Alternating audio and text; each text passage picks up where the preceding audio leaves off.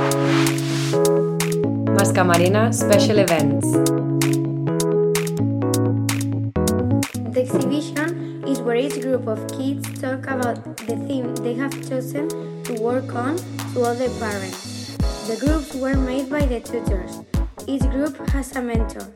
In the mentor meetings, the kids show their mentor what they have done so far and he or she shares their ideas of improvement with them. A booklet or also called student planner, which we use to prepare our exhibition. It includes information and activities about tips for thinking, finding out, reflecting, and planning our theme and their central ideas. It also has a timeline for writing what we have worked on and what we would like to improve next time.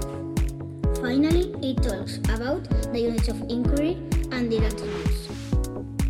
Also, in this exhibition, we search for information on our topics, and after we search, we need to get the bibliography ready because if we do copy and paste, we shouldn't, and if we don't put the bibliography, the author can report you.